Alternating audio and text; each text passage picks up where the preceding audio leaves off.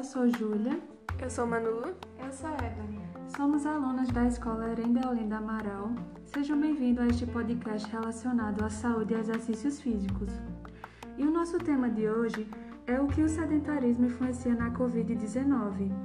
Estamos aqui com a nutricionista Edneide Tavares. Agradecemos por ter aceitado o nosso convite. Eu que agradeço é sempre um prazer falar sobre saúde. Entendermos o conceito de sedentarismo, vai aqui algumas perguntas introdutórias. O que é sedentarismo?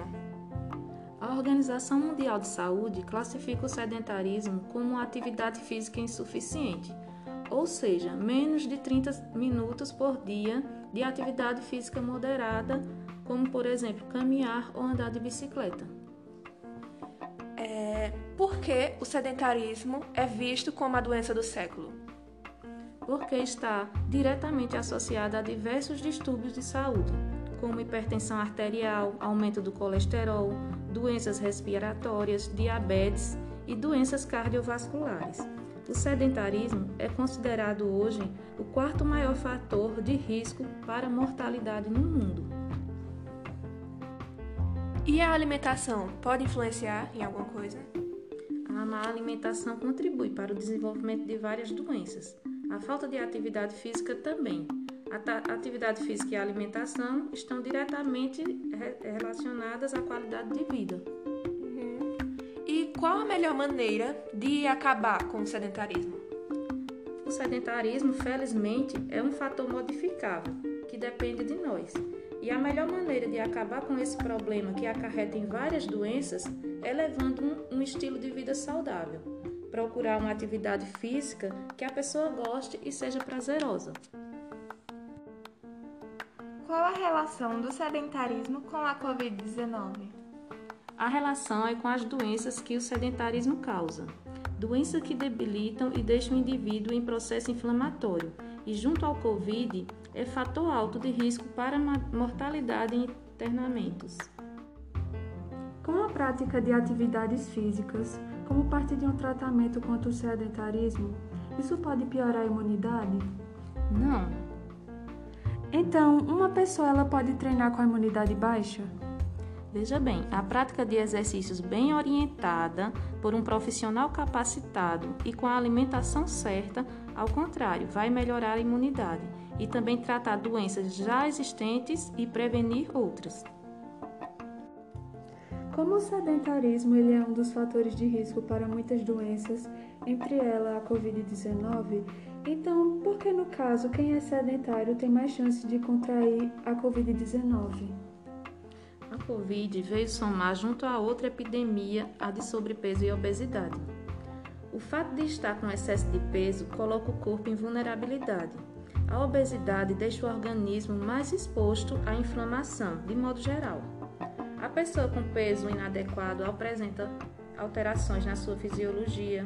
O próprio tecido adiposo produz substâncias inflamatórias que vão alterar o funcionamento do corpo. Diria que o Covid-19 é uma doença nova ainda, sendo bastante estudada, e o, que, o sedentarismo pode ou não ser fator de risco para contrair a doença mas que o vírus tem sua disseminação ainda em estudos, não concluídos, né? Sabemos que ele acomete pessoas na forma leve ou na forma grave. A conclusão depende de vários fatores e de cada indivíduo, e que o sistema imunológico diz muito sobre contrair a doença mais facilmente ou não, e de sua trajetória no corpo humano. Durante o isolamento social devido ao Covid, muitos idosos eles passaram a ser sedentários, como por exemplo falta de caminhada e também de atividades físicas. Quais são os problemas de saúde que isso pode gerar nos idosos, além de ter chances de contrair a Covid-19? Verdade, com o isolamento social tão necessário, principalmente para os idosos, ficou mais difícil fazer atividade física e ter hábitos saudáveis. No idoso, a falta de exercícios físicos durante a pandemia pode ser ainda mais grave. O sedentarismo pode causar doenças como a obesidade, a perda muscular, hipertensão arterial, diabetes e doenças cardiovasculares, entre outras. Então, no caso, quais são os conselhos que você assim pode dar para essa pessoa sair do sedentarismo em tempos de pandemia? A dica é escolher alguma coisa que goste de fazer. Os exercícios em casa são simples. Há também profissionais atendendo à distância. O acompanhamento nesses casos é essencial. No celular ou no computador, tem opções também para iniciantes e para atividades em casa para todas as idades. Qual o impacto que a atividade física e o sedentarismo pode causar em pacientes que pegaram Covid-19 e sobreviveram? Primordial para paciente pós-Covid-19 é o acompanhamento médico. O Covid deixa algumas sequelas.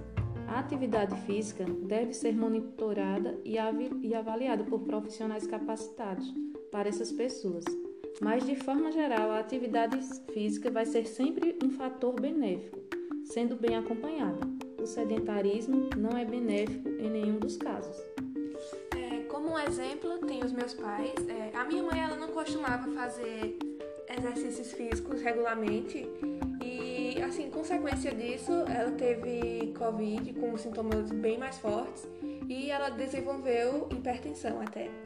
Já o meu pai, ele é ciclista e quando ele pegou, ele teve sintomas super leves, não sentiu quase nada. A gente até desconfiava que ele não tinha. Então, um exemplo dessa pergunta.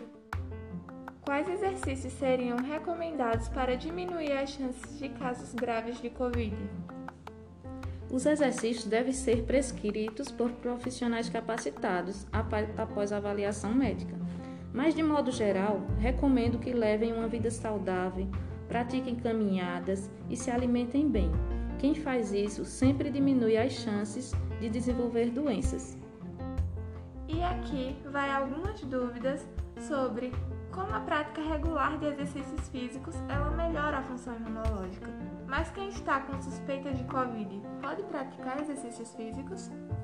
Veja só, sem dúvida, os exercícios só fazem o bem para o corpo como um todo.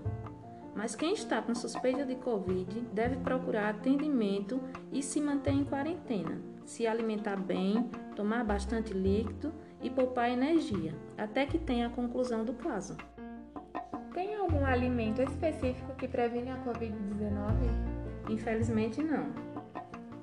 Existe algum alimento que ajuda a aumentar a imunidade? Existe sim, vários alimentos que ajudam a aumentar a imunidade, mas fazendo parte de uma alimentação saudável como um todo. É, você pode citar alguns alimentos que ajudam a aumentar a imunidade? Todas as frutas e legumes, como por exemplo beterraba, cenoura, frutas em geral. E tem alguns alimentos também, como a curcuma e alguns tipos de, de chás, mas é, deve ser recomendado por um nutricionista. E remédios como a ivermectina ajudam a combater os sintomas do coronavírus? Bem, esse medicamento foi muito utilizado no início da pandemia, né, como um medicamento que diminuía os sintomas. Mas hoje já tem estudos que dizem que a ivermectina não funciona. Se ela fosse para funcionar, seria uma dosagem muito alta, então isso não é recomendado e acaba prejudicando outros órgãos do corpo. Para finalizar, quais conselhos você daria para quem está em casa em relação à alimentação e à prática de exercícios físicos? Exercício e alimentação saudável são potentes fatores de proteção à saúde. O pai da medicina, Hipócrates, falou: o que é utilizado desenvolve-se, o que não é desgasta-se. Se houver alguma deficiência de alimento e exercício, o corpo adoecerá. Enfim, alimente-se bem e mexa-se. Então foi isso. Gostaríamos de agradecer à nutricionista Edneide Tavares por nos ceder tempo para essa entrevista.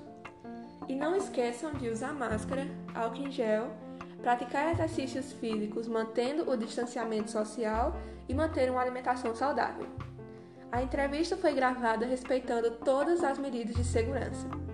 Esse podcast foi gravado e editado pelas alunas do terceiro B, Emanuele Raine, Evelyn Daniela, Júlia Ramos, Aleane Laís e Maria Gabriela. Até o próximo podcast e tchau!